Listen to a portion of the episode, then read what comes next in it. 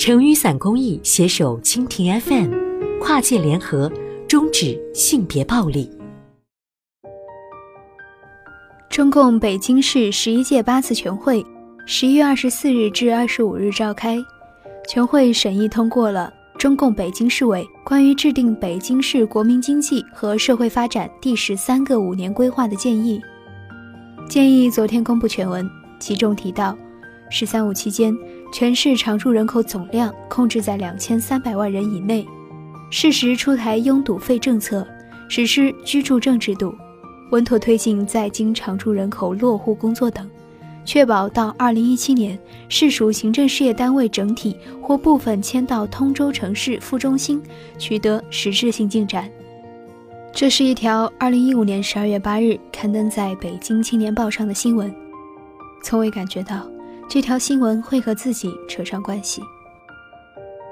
可在二零一六年十月，我租住了三年的韩家川村，先是封了村里几所私办幼儿园，两百多名孩子无法上学；接着又接到房东通知，限半月内搬走，村里的大街小巷一夜之间挂满了口号横幅：“清除违建，保护家园。”一切来得太快，让人措手不及。也明白了，原来我不在那两千三百万人之内，而我代表的就是那些租住农村自建房、城市群租房、拿着户口薪资的上班族和小商小贩们。我们是社会不稳定、环境破坏因素的组成之一，我们不能为这个城市的发展添砖加瓦，只能拖慢它的发展速度。我和无数个和我相同的个体，将何去何从？二零零零年初中毕业的我，在村里人的介绍下，踏上了通往北京的列车。蓝图很美好，我只负责照看一个一岁的女儿，其他什么事情都不用管。一个月工资三百元。曾经梦想当幼师的我，很喜欢孩子，就很期待这份工作。可现实是，除了不分昼夜带孩子，还要负责雇主家所有家务，一个月工资两百五十元。原来。我只是一个小保姆，保姆干了两年，服务员干了两年，后来学了电脑，找了一份办公室的工作，类似工种一直持续至今。三十几年的人生路，有一半多在北京度过，可以说家乡给了我生命，北京给了我思想。我以为在北京的生活会一直持续下去，直到人老归乡的那一刻。在北京生活的十七年。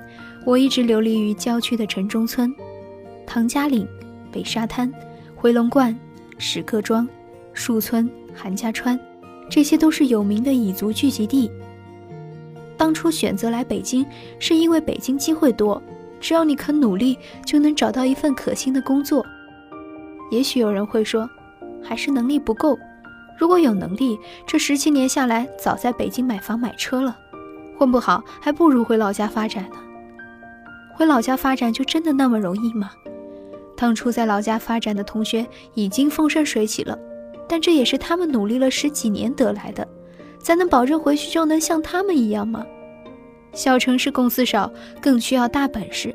你认为在北京的那点能力，也许回去连基本生活都保证不了。种地吗？